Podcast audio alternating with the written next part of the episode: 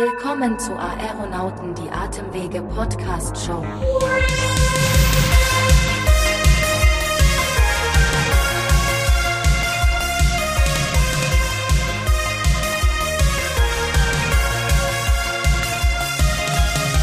Und äh, damit herzlich willkommen, liebe Hörerinnen und Hörer. Herzlich willkommen bei den Aeronauten der Atemwege Podcast Show. Und ehrlicherweise muss ich sagen, ich bin heute fast ein bisschen sentimental. Und so ein bisschen finde ich schade, Florentine, weil ähm, somit trennen sich ja jetzt auch erstmal unsere Podcast-Wege, zumindest was dieses Projekt angeht. Was war denn rückblickend für dich der beste Moment in dieser Staffel? Viel es gab, Spaß. Es viel Spaß, ja. Es gab einige, muss ich ehrlich gestehen. Und äh, aber was mir echt am, am meisten, glaube ich, so im Kopf geblieben ist, ist der Moment, wo du darüber nachgedacht hast, wie die Schlafbrille oder Ah, diese Schlafmaske. Schlafmaske Ja. äh, auf, deinem, auf deinem Gesicht liegt und du quasi damit im Kissen liegst. Jetzt muss ich natürlich auch sagen, was rückblickend mein Lieblingsmoment mit dir gewesen ist. Und da habe ich mir gedacht, weil da so viele waren, möchte ich keinen einzelnen hervorheben. Ich habe äh, aber immer wirklich pro Folge sehr, sehr viel von dir gelernt, gerade im medizinischen Bereich. Aber nicht nur von mir. Nein, nicht nur von dir, aber äh, dir habe ich Gäste. besonders gerne zugehört. Ähm, ja, wollen wir nicht einfach mal loslegen, in diese 16. Folge rein? Auf jeden Fall. Es soll jetzt noch nicht ewig lang gehen. Aber es ist wirklich verrückt, wie schnell diese Staffel umgegangen ist, muss ich wirklich sagen. Es ist einfach immer zu wenig Zeit. Aber immerhin ist das eine passende Überleitung zu unserem heutigen Thema. Es geht nämlich heute darum, dass auch im Klinik- und Praxisalltag oft nicht genügend Zeit ist, um jeden Patienten und jede Patientin so individuell zu behandeln, wie das eigentlich der Fall sein müsste. Denn Diagnostik und Therapie gemäß den Leitlinien alleine reichen manchmal nicht aus. COPD wird immer noch häufig unterschätzt und müsste idealerweise individuell auf jeden Patienten zugeschnitten und behandelt werden. Heute geht es vor allem um die aktuellen Leitlinien, was gut ist und wo vielleicht etwas davon abgewichen werden muss. Und dafür haben wir wieder Herrn Dr. Deseo bei uns zu Gast, unseren Experten für Lungenerkrankungen, Tabakentwöhnung und Schlafmedizin. Ich sage jetzt einfach mal in Folge 16 Justus. Schön, dass du bei uns bist. Ja, hallo Florentine, hallo Sebastian, ich freue mich auch. Heute ja leider zum letzten Mal für diese Staffel. Ja, Ähm, wir hatten ja schon das Thema Treatable Traits in einer früheren Folge. Weg von der Standardtherapie hin zu individuellen Behandlungskonzepten. Wie hoch schätzt du denn den Stellenwert der aktuellen Leitlinienempfehlung ein? ich sag mal, je nachdem, welche Leitlinie man meint, liegt der schon sehr hoch. Dann würde ich also auf über 90 Prozent gehen. Warum schränke ich das so ein? Man, man muss tatsächlich unterscheiden, dass es verschiedene Arten von Leitlinien gibt. Der Begriff an sich, Leitlinie, bedeutet, da setzen sich Experten zusammen, die werden oft ausgesucht äh, und in ein Komitee berufen und machen sich Gedanken, was können wir denn auf Grundlage der aktuell verfügbaren wissenschaftlichen Informationen an grundsätzlich gültigen Aussagen machen zur Diagnostik und zur Therapie einer Erkrankung, wie zum Beispiel der COPD. Und dann hat man etwas, das nennt man den Evidenzgrad, der sagt aus, zu dem Thema, was wir jetzt hier haben, gibt es ganz viele Studien, ist ein hoher Evidenzgrad, da kann man also sehr sicher sein, dass man genau weiß, wie es sich äh, ja, zu verhält. Und es gibt auch mal den niedrigen Evidenzgrad, dass man also vielleicht sogar gar keine Aussage machen kann, wenn man sagt, das ist nicht untersucht worden und wir wollen dazu nichts aussagen. So, und jetzt ist der Haken folgender. Ein solcher Prozess, der solche vielen wissenschaftlichen Daten berücksichtigt, der dauert Jahre. Heißt also, es gibt Leitlinien, die sind sehr, sehr, sehr diffizil aufgebaut, sind aber schon fünf Jahre alt. Ich weiß jetzt allerdings, dass in den letzten drei Jahren sich sehr viel in einem bestimmten Thema geändert hat und der Stand der Wissenschaft ein anderer ist, als er in der Leitlinie stand. Und die Lösung dieses Dilemmas gibt es in einer sogenannten Strategie. Die Strategie, die wir bei COPD haben, die nennt sich GOLD, also Gold auf Deutsch, Global Initiative for Obstructive Lung Disease. Ganz, ganz, ganz kurz. Hm? Hast du gerade Gold in Deutsch übersetzt und uns Ja. erzählst, was Gold. Dank, danke, Justus. Ja, weil du gefragt hattest, äh, Jos äh, Josephine, Florentine, was der lustigste Moment in dieser Staffel war. Das war er. Ich habe tatsächlich gedacht, bevor jemand denkt, ja, wie wird das denn? Ist das jetzt das Gold oder ist das anders? Also es ist äh, das englische Wort Gold. Ne? Danke. Mic Und- Drop. Und diese, diese Strategie unterscheidet sich halt von einer Leitlinie darin, dass nicht alles, was die Autoren empfehlen, jetzt schon zu 100 Prozent durch irgendwelche wissenschaftlichen Daten belegt ist. Es ist also ein etwas pragmatischerer Ansatz. Man sagt, na ja, vielleicht können wir nicht alles, was wir hier empfehlen, jetzt schon belegen.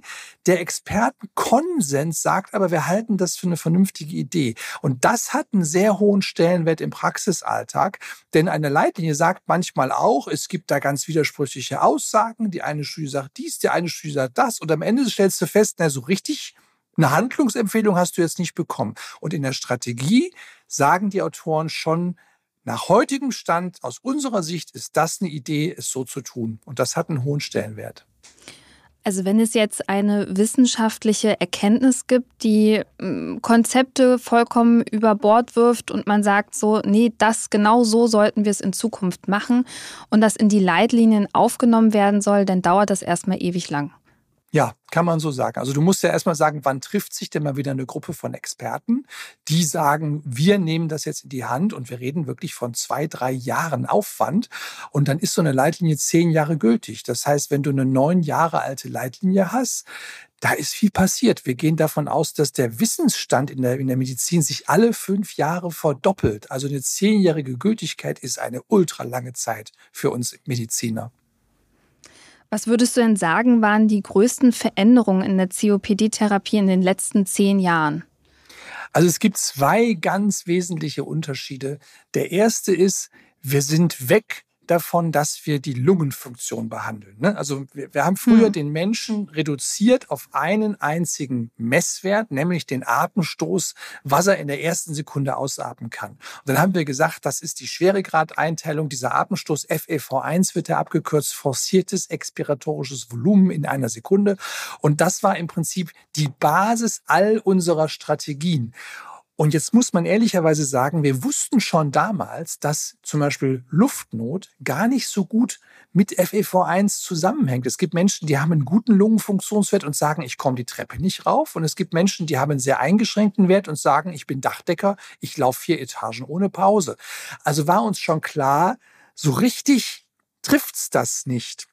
Da sind wir auch weg von. Wir messen das zwar, um die Erkrankung zu diagnostizieren, aber anschließend geht es um zwei andere Dinge. Und das ist eben neu. Das sind die sogenannten Treatable Traits. Und das ist zum einen tatsächlich die Symptomatik. Also der Mensch wird nicht auf einen Messwert reduziert, sondern wird gefragt, wie es ihm geht. Wir schreiten, so nennen wir es in Medizin, wir schreiten zum Äußersten. Wir sprechen mit dem Betroffenen. Und der zweite Aspekt, sind die Exazerbation. Exazerbation ist ein Wort, das sagt aus, dass es zu einer deutlichen, schnellen Verschlimmerung kommt. Zum Beispiel, weil jemand einen Atemwegsinfekt hat, eine Erkältung. Das kann bei einer COPD mit einer deutlichen Verschlechterung sein. Die Leute sagen, ich komme nicht mehr vor die Tür, ich kriege kaum noch Luft, ich habe viel mehr Husten, ich habe viel mehr Auswurf. Und diese Zustände möchten wir so selten wie möglich bei Menschen mit COPD erleben, am liebsten gar nicht. Also hat sich doch schon einiges getan innerhalb so einer, einer Leitlinienperiode, könnte man es ja fast nennen. Ja, man kann, man kann wirklich sagen, bei der wissenschaftsbasierten Medizin ändern sich Strategien unter, äh, unter den neuen Erkenntnissen. Das ist ein großer Unterschied zu Dingen wie Homöopathie beispielsweise oder der Bettschblütentherapie. Da hat ein Mensch sich einmal hingesetzt, hat gesagt, ich glaube, so funktioniert das alles und da wird nicht mehr dran gerüttelt. Und jeder, der daran zweifelt, wird als Ketzer äh, wahrgenommen. In der evidenzbasierten, in der wissenschaftsbasierten Medizin ist das normal, dass man sagt, naja, vor drei Jahren haben wir das anders eingeschätzt, wir haben inzwischen neue Erkenntnisse, wir würden es heute anders machen. Das ist ein guter Punkt und das passt ja auch eigentlich zu den aktuellen Diskussionen sehr gut. Äh, gerade im Thema Pandemie, da hat sich ja innerhalb von also ein, zwei Jahren unglaublich viel entwickelt und verändert und für viele war es unverständlich, dass plötzlich dieses oder jenes dann doch nicht mehr so gut funktioniert wie das andere. Aber das beschreibt es eigentlich ganz schön, dass die Medizin einfach immer im Wandel ist und ähm, ja, dass sich da viel verändert. Was glaubst du denn, wird sich denn in Zukunft ähm, ebenfalls noch verändern und wo wird am meisten meisten, ja, werden sich am meisten Veränderungen abspielen, gerade im Hinblick auf COPD und Asthma? Also eine Änderung, die es geben wird, die dauert noch ein bisschen, aber es wird kommen, dass Medikamente, die helfen, rauchfrei zu werden, von den gesetzlichen Krankenkassen bezahlt werden dürfen. Ich betone dürfen, denn die würden das gerne schon jetzt tun. Die wissen sehr wohl, dass sich das auch unterm Strich wirtschaftlich lohnt. Jemand, der rauchfrei ist, ist deutlich weniger kostenintensiv als jemand, der weiter raucht. Aber die Gesetzeslage erlaubt das derzeit nicht und die soll geändert werden. Aber da reden wir von zwei Jahren. Das wird also kommen, dass man, wenn man rauchfrei werden möchte, sich von einer Ärztin oder vom Arzt was verschreiben lassen kann, um das zu schaffen. Das andere, was passieren wird, ist wahrscheinlich, dass wir das Verständnis, wie entsteht Luftnot und wie können wir daran was tun, noch weiter bringen, also noch, noch besser die Wirkstoffe genau dahin bringen, wo Patienten sagen, jetzt merke ich auch, dass mir das wirklich hilft, also dass es nützt. Denn Wirksamkeit ist das eine, Nutzen ist das, was zählt, dass der Betroffene, der die Therapie bekommt, am Ende wirklich einen Vorteil davon hat. Wir werden Medikamente bekommen, die spezifisch Husten lindern, Hättest du denn einen Wunsch? Also gäbe es auch noch irgendetwas bei der COPD-Therapie, was du dir in Zukunft wünschen würdest, was es jetzt so aktuell nicht gibt und was du eben noch nicht aufgezählt hast? Ja, man muss sagen, wir wissen, also, unser, unser heutiger Wissensstand, man muss es ja wirklich vorsichtig formulieren, ist, dass die Schäden, die an eine Lunge einmal eingetreten sind, irreversibel sind. Das bedeutet, wenn jemand sich entscheidet, rauchfrei zu werden, weil er von seiner Ärztin oder seinem Arzt gesagt bekommen hat, da ist was kaputt gegangen, das ist ein Zeitpunkt, den kann man wählen. Man nimmt damit allerdings in Kauf, das ist dann auf Dauer. Der Schaden, den ich habe, der bleibt. Das heißt auch, rauchfrei zu werden, bevor ein solcher Schaden eintritt, ist die schlauere Idee. Aber schön wäre ja zu sagen, ich tue etwas, ich habe ein Medikament, ich habe irgendeine Therapie, die diese Schäden wieder beseitigt. Und es gibt teilweise in Tierversuchen schon Hinweise, dass man beispielsweise ein Lungenemphysem, das ist ein Umbau der Lunge, wo, wo die kleinsten Lungenbläschen zerstört werden und zu größeren, ineffektiveren Blasen werden, dass man da im Tierversuch schon gesehen hat, es gibt Mechanismen, die wir beeinflussen können, die vielleicht diese Entstehung des Emphysems wieder ein bisschen zurückdrehen. Das ist so eine Hoffnung in der Zukunft. Die aktuellen Medikamente, die wir so für COPD-Therapie haben, richten sich ja nach der Auswahl so ein bisschen der Substanzen nach dem Ausmaß der Symptomatik der Patienten und Patientinnen, beziehungsweise der Schwere und der Häufigkeit von Exacerbationen und den Komorbiditäten, die dann jeder einfach mitbringt. Für wen ist denn welche Strategie am besten geeignet? Ich versuche das mal ganz kurz zusammenzufassen. Wir Pneumologen haben letztendlich zwei Krankheitsbilder. Wir haben Asthma und COPD. Wer jetzt mal ganz platt sagt, wir haben natürlich 80. Aber im Praxisalltag sind die beiden großen Volkskrankheiten Asthma und COPD. Wir haben für diese beiden Krankheiten drei Wirkstoffe. Das sind die inhalativen Corticosteroide, also Cortison zum Inhalieren in Mikrogramm winzigste Dosen. Wir haben die Beta-Agonisten, das sind Medikamente, die aktiv die Atemwege erweitern. Und wir haben die Anticholinergiker, das sind Medikamente, die verhindern, dass die Atemwege sich verengen. Und man kann sich jetzt überlegen, welche Krankheit habe ich und daraus ableiten, welche Therapie ist richtig. Und wenn ich jemanden mit Asthma behandle, dann geht's immer los mit der Entzündungshemmung. Das heißt, der bekriegt immer ein Cortisonpräparat zum Inhalieren, außer es gäbe Gründe, das nicht zu tun, weil das die Ursache des Asthmas behandelt. Dazu gibt man dann, wenn das nicht reicht, diesen Beta-Agonisten, also ein Medikament, das die Atemwege erweitert. Denn Asthma ist eine Verkrampfung, eine Verengung der Atemwege und damit kann ich die wieder erweitern. Wenn das nicht reicht, also inhalatives Steroid und Beta-Agonist, habe ich die dritte Stufe, dann gebe ich noch das zweite atemwegserweiterte Medikament dazu, das Anticholinergikum. Bei COPD werden die gleichen Wirkstoffe eingesetzt, aber genau umgekehrt. Das heißt, dauerhafte Verengung der Atemwege ist COPD. Ich gebe als erstes das Anticholinergikum, also lange Atemwegserweiterung.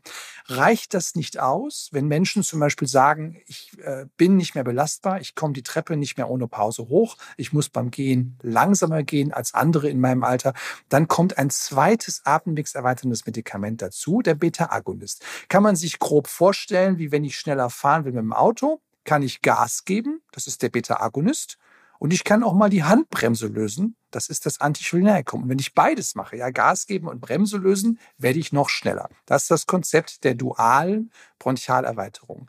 Reicht das nicht? Also hat jemand darunter immer noch Beschwerden, insbesondere die Exacerbationen, dann kommt bei COPD auch das inhalative Cortison zum Einsatz. Das heißt also, ich habe drei Medikamente bei zwei Krankheiten, aber eine vollständig entgegengesetzte Idee, wie ich sie in welcher Reihenfolge einsetze. Deswegen ist für uns Lungenfachärzte auch immer wichtig, rauszukriegen, was hat denn diese Person? Hat die ein Asthma oder hat die eine COPD? Äh, wenn man als Arzt oder Ärztin den Inhalator des Patienten wechseln möchte, was muss man da beachten? Ähm, ja, es gibt grundsätzlich zwei Aspekte, um die es da geht. Das eine ist die sogenannte Koordination. Das heißt, es gibt Inhalatoren, da muss man etwas drehen, da muss man eine Kappe öffnen, da muss man eine Taste drücken und das muss man genau zum richtigen Zeitpunkt machen, während man einatmet. Also es, es kann teilweise sehr komplex sein, bis man da richtig gut das alles macht. Und es gibt Inhalatoren, da muss man einfach nur eine Kappe aufmachen und das war's und dann ist der Einsatz bereit. Und dazwischen gibt es viele Variationen. Also das heißt, die Koordinationsfähigkeit desjenigen, der das Ding anwenden soll, spielt eine Rolle. Nehmen wir als Beispiel Kinder, da können die Eltern vielleicht bestimmte Inhalatoren super vorbereiten. Nehmen wir betagte Menschen, wo jemand anders hilft und auch sagt, das ist ein Inhalator, den kann ich so weit vorbereiten, den braucht er dann nur in den Mund zu nehmen und zu atmen. Das sind so Aspekte. Koordinationsfähigkeit. Der zweite Aspekt ist die Frage, wie tief kann jemand oder wie, wie feste kann jemand inhalieren? Wenn er das super kann, wenn er richtig tief einatmen kann, da gibt es so, einen, so einen einfachen Satz, wer rauchen kann, kann auch inhalieren. Also um nur zu sagen, das können sehr viele der nimmt einen Inhalator, wo man das eben auch können muss. Wenn ich feststelle, das ist nicht möglich, jemand ist zu schwach, ist zu betagt oder es ist auch wieder ein Thema der Koordination, dass dieses Einatmenmanöver nicht so auf den Punkt genau zu richtigen Zeitpunkt erfolgt, dann nehme ich einen Inhalator, der vielleicht aktiv den Wirkstoff freigibt und ich muss im Prinzip nur einfach ganz ruhig und langsam einatmen. Das sind so die beiden groben Stellschrauben. Koordinationsfähigkeit und wie feste kann jemand inhalieren. Ein Bestandteil der ähm, Leitlinie, den du auch, beziehungsweise, oder du hast gesagt, das wäre ganz schön, wenn die Kassen das übernehmen könnten, also sowas wie Tabakentwöhnung. Weil Rauchen ist ja weiterhin die mit Abstand häufigste Ursache einer COPD. Und die Tabakentwöhnung ist die wirksamste und kosteneffizienteste Einzelmaßnahme, um die Entstehung der COPD zu verhindern und auch das Fortschreiten der Erkrankung zu verlangsamen. Werden die Folgen des Tabakkonsums immer noch zu häufig unterschätzt? Definitiv ja. Also ich hatte einen Patienten in Bochum, als ich da noch Assistenzarzt war. Und äh, der hatte schon ein Bein amputiert, weil die Gefäße zu waren. Der hatte einen Schlaganfall, der hatte eine schwere COPD, der hatte einen Herzinfarkt. Also man kann so sagen, mehr geht eigentlich nicht, ne, wenn man sagt, was hat das Rauchen für Folgen. Und dann gucke ich so und sah auch, ja, der raucht nach wie vor eine Schachtel Zigaretten am Tag. Und dann habe ich gedacht, wie ist denn das dem Rauchen bei Ihnen? Hat das denn schon irgendwelche Schäden bei Ihnen verursacht? Und dann guckt er mich an und sagt, Herr Doktor, da würde ich sofort aufhören. Also du merkst, äh, es ist, äh, die, für uns Ärzte sind die Konsequenzen ganz offensichtlich. Der einzelne Mensch verknüpft das nicht unbedingt miteinander, dass das vom Rauchen kommt. Eine der einfachen Erklärungen ist, wenn ich Folgen des Rauchens sehen will, dann muss ich schon mal ungefähr zehn Jahre eine Schachtel am Tag rauchen. Das heißt, es ist nicht die eine Zigarette und von der falle ich jetzt tot um. Und dadurch wird das eben auch gar nicht mehr wahrgenommen als Ursache. Und es gibt auch Menschen, die sagen mir, ich, Herr Doktor, ich rauche jetzt schon zwei Wochen nicht mehr. Die Beschwerden sind aber weiterhin vorhanden. Dann kann es ja nicht vom Rauchen kommen. Ne, also da, da gibt es viele Missverständnisse, was den Zusammenhang zwischen Rauchen und Gesundheitszustand angeht. Abgesehen von der Tabakentwöhnung gibt es ja auch noch ganz andere Sachen, die zur Prävention zählen. Also die regelmäßige Kontrolle des Patienten, ähm, rechtzeitige medikamentöse Anpassung je nach Symptomatik. Wie gut lässt sich denn eigentlich das Fortschreiten einer COPD verhindern bei idealem Verlauf? Also wir sagen mal, ähm, der macht alles mit und ist für alles zu haben. Ja, ich gebe dir auch da ein Beispiel aus der Praxis. Bei mir saß eine ältere Dame, die ist 82 und sagte, ach ja, Herr Doktor, ich weiß ja, bei mir kann man nichts mehr machen. Und dann habe ich sie gefragt, wie ist das denn? Rauchen Sie noch? Nein, ich rauche schon seit zehn Jahren nicht mehr. Sag, ähm, Gehen Sie viel spazieren? Ja, jeden Tag. Ich gehe zweimal mit dem Hund und ich komme sicherlich auf drei, vier Kilometer pro Tag, die ich gehe. Sag ich, haben Sie sich gegen Grippe impfen lassen? Ja, Doktor, jedes Jahr gegen Grippe und auch gegen die Lungenentzündung alle fünf Jahre habe ich auch machen lassen. Sag ich, ähm, es gibt ja so dass die Möglichkeit einer Reha. Haben Sie da? Ja, ich war doch letztes Jahr, war ich doch in Bad Salzuflen wegen der Lunge. Sag ich, wissen Sie was? Der Satz, bei Ihnen kann man ja nichts mehr machen, den würde ich umdrehen. Sie machen alles richtig. Sie sind rauchfrei. Sie haben sich impfen lassen. Sie bewegen sich regelmäßig. Sie haben die Reha genutzt. Und, das habe ich jetzt gar nicht erzählt, Sie nehmen Ihre Medikamente regelmäßig und richtig. Sie machen alles richtig. Und ich kann sagen, so ganz grob, wenn es bei der COPD eigentlich darum geht, dass es eine fortschreitende Erkrankung ist, bei der über die Jahre die Lungenfunktion und auch die Beschwerden immer ausgeprägter werden, dann ist das möglich, diesen Zustand genau aufzuhalten und vielleicht am Anfang der Therapie sogar zu verbessern. Also wenn jemand rauchfrei wird und Medikamente kriegt, verbessern sich die Befunde definitiv und dieses Niveau dann zu halten. Das geht. Ich kriege sie nicht mehr weg, die Krankheit, aber mhm. ich kann sicherlich einen Zustand erzeugen, mit dem man gut alt werden kann. Und gibt es noch etwas, das sich deiner Meinung nach in der Prävention ändern müsste, um das Auftreten der Erkrankung zu reduzieren? Ja, da wären wir sogar bei der Früherkennung. Ne? Das bedeutet, dass Menschen früh wissen, da ist was und dann eben auch frühzeitig äh, ja so handeln können, dass nichts Schlimmeres daraus wird. Und bei der Früherkennung, da, da tut sich einiges. Das bedeutet, wir bieten schon häufig auch Lungenfunktionsprüfungen an zur Früherkennung. Viele Betriebsärzte machen das, die sagen, einmal im Jahr biete ich an, wir messen einfach ihre Lungenfunktion, dann wissen sie, wo sie stehen. Ähm, und man kann ganz grob sagen, ein Mensch über 40, der raucht oder mal geraucht hat regelmäßig, der Husten hat oder sogar mal Atemnot, für den lohnt sich das immer, einmal nachschauen zu lassen, was los ist. Denn 50 Prozent, bei denen das zutrifft, ja, über 40 raucht oder hat man geraucht, hat Husten oder Luftnot, haben bereits eine COPD. Und jetzt verstehe ich, dass Leute sagen, aber ganz ehrlich, ich will es ja vielleicht gar nicht wissen. Nur man muss halt sich klar machen, ich kann ja was tun. Und wenn ich weiß, da ist was, ich kann das Fortschreiten verhindern, dann werde ich mit einer guten Lebensqualität sehr alt. Darum lohnt sich das wirklich, da mal einen Blick drauf zu werfen. Früherkennung ist eine gute Idee. Und zum Schluss haben wir natürlich auch heute wieder unser kurzes Quiz, äh, sowohl für dich, lieber Justus, als auch irgendwie auch für dich, Florentine. Ähm, du kennst es ja schon. Zur Auflockerung haben wir also noch etwas drei andere Fragen für dich vorbereitet. Zur Auflockerung ist auch gut, wenn man das zum Schluss macht, ne? Fällt mhm. mir gerade so ein. Thema Frühprävention. genau. Du, du, sagst uns einfach deine Antwort, die dir ganz spontan in den Sinn kommt. Ähm, ich fange mal an. Glaubst du, dass sich durch die Pandemie das Gesundheitsbewusstsein der Menschen ändern wird? Ich glaube ganz sicher, dass das in Bezug auf Erkältungskrankheiten so ist. Also dass Menschen, ich sage es mal ganz platt, mit dem Kopf unterm Arm ins Büro zu kommen, damit die Kollegen nicht denken, man würde krank feiern, nur weil man Schnupfen hat. Ich glaube, dass inzwischen klar ist, da gibt es Alternativen wie Homeoffice wenn ich krank bin, wenn ich erkältet bin, oder ich darf mich sogar krank melden in dem Wissen, ich verhindere damit, dass alle anderen das auch kriegen. Ich glaube, dieses, dieses Wissen, wie werden Atemwegsinfekte übertragen, dass das nicht der, die kalte Luft war, die ich am Rücken gespürt habe, weil ich an einem offenen Fenster gesessen habe, sondern dass das wirklich Krankheitserreger sind, die von Mensch zu Mensch gehen und was man tun kann, damit das nicht passiert. Ich glaube, ja, da hat sich was getan. Mhm.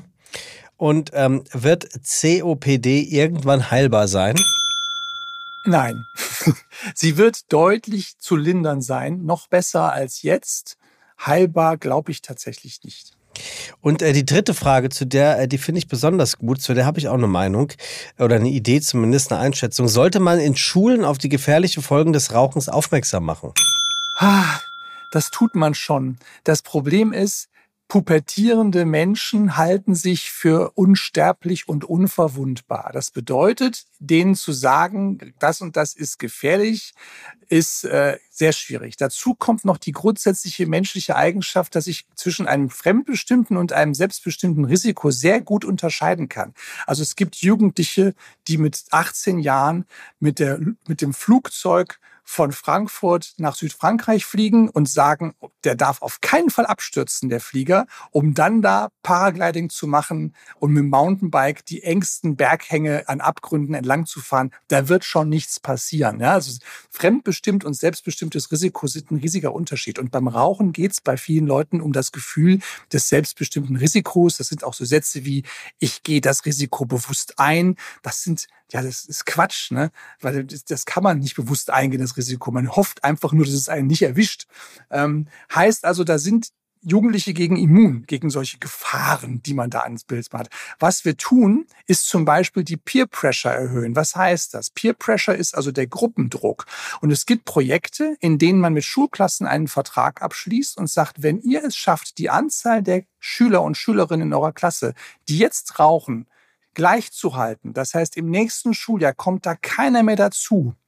Dann kriegt ihr Geld für einen Klassenausflug. So, das heißt für jeden Einzelnen, wenn ich jetzt anfange zu rauchen, mache ich das kaputt. Und das funktioniert ziemlich gut. Ja, gut, aber da kriegt doch der eine oder die andere bestimmt auch kräftig aufs Maul, äh, wenn er in der letzten Woche diesen Schulausflug versaut hat, weil er oder sie doch angefangen hat zu rauchen, also, oder? Das wäre ein bisschen die vorgezogene Konsequenz des zehn Jahren, äh, zehnjährigen Rauchverhaltens, ganz, ganz schnell und unvermittelt. Ja. ja. Nur in, der, in der Praxis, ich begleite solche Programme, in der Praxis ist es so, die Klassen berichten einmal pro Woche per Postkarte und ähm, das reicht schon aus. Diese Diskussion im, in der Klasse, wie, wo stehen wir gerade, wie sieht's aus, um wirklich Jugendlichen zu sagen, hör mal, ich habe einen guten Grund, jetzt rauchfrei zu bleiben. Ich möchte nämlich das Klassenprojekt unterstützen.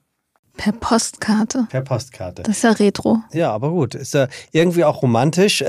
Auf alle Fälle ähm, möchte ich mich jetzt an der Stelle natürlich sehr, sehr herzlich äh, bei dir bedanken, lieber Justus. Äh, Dr. Deseo war auch in dieser Episode und natürlich auch in dieser Staffel 2 äh, mit am Start, hat immer einen riesen, riesengroßen Spaß gemacht. Ähm, ich hoffe jetzt natürlich, natürlich dass das äh, die rhetorischste aller Fragen ist, aber hat es dir denn auch Spaß gemacht, lieber Justus? Ich fand's richtig toll. Ich, also ich muss sagen, mit euch beiden macht das total Spaß. Ihr habt super Themen ausgesucht ähm, und gerade dieses, dieses, dieser Trialog ähm, finde ich auch total angenehm zum Hören. Ja, also ich glaube, das können wir beide nur zurückgeben. Ähm, haben uns wirklich in jeder Episode neu auf dich gefreut und äh, möchten uns an der Stelle natürlich ganz herzlich bei dir bedanken, aber auch bei Herrn Dr. B, also bei Kai, den K. wir K, wie wir ihn nennen, aka K, ähm, für eure Unterstützung bedanken und natürlich auch Florentine bei all unseren Hörerinnen und Hörern, mittlerweile kann man ja auch sagen treuen Hörerinnen und Hörern, äh, die die zweite Staffel ähm, hier mit unterstützt haben. Äh, wir hatten jedenfalls jede Menge Spaß, oder? Kann man das so sagen, Florentine? Definitiv. Ja, und ne? nicht nur Spaß, wir haben, glaube ich, alle hier sehr viel gelernt und mitgenommen. Ihr wisst, was zu tun ist. Ja. Bewerten. Richtig. Kommentare Abonniert diesen Podcast. Auf Dauer. Mhm. Überall dort, wo es Podcasts gibt. Apple, Spotify und, und Co. Co. Und äh, in, in, in diesem Sinne, ganz herzlichen Dank fürs Zuhören. Ähm, der Running Gag für heute ist auserzählt. Ich werde nicht sagen, dass wir uns in 14 Tagen äh, wiederhören und Florentin wird auch nicht sagen, dass wir uns in zwei Wochen wiedersehen. Ganz herzlichen Dank. Äh, schön, dass ihr mit dabei gewesen seid, Florentin. Es war mir eine Freude. Mir auch. Lieber Justus, es war mir eine Freude. Und äh, bleibt gesund, Freunde. Und äh, falls ihr nicht rauchen solltet, fangt gar nicht erst mit an. Tschüss. Tschüss. Tschüss.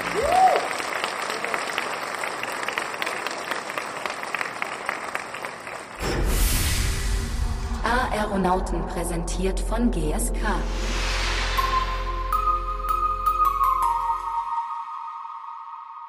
Dieser Podcast wird produziert von Podstars bei OMR.